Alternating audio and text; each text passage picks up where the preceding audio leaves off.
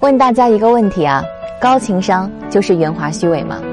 你看黄渤几乎是所有观众心中娱乐圈的情商天花板了吧？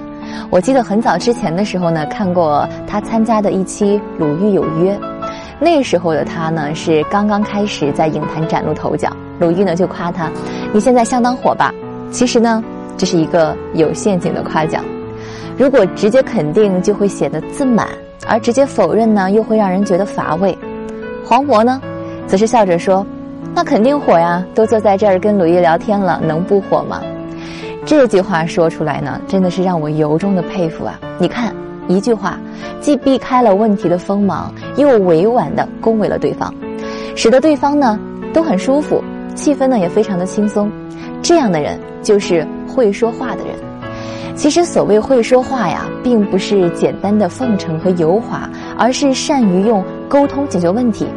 春节期间呢，我读了知名经纪人杨天真写的这本《把自己当回事儿》，一本非常实用的沟通说明书。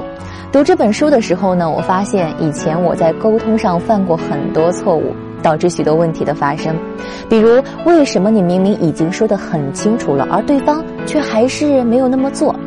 为什么你明明是好心，反而引起对方的反感？面对别人不善的言语，怎么能应对得当呢？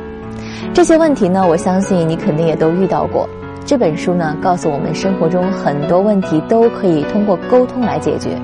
真诚待人而不卑不亢，不暴露自己的缺陷而又给对方足够的颜面，这个是一门学问啊。所以呢，真正的高情商绝不是世故圆滑，而是知世故而不世故，把智慧用在解决问题身上，而不是算计别人身上。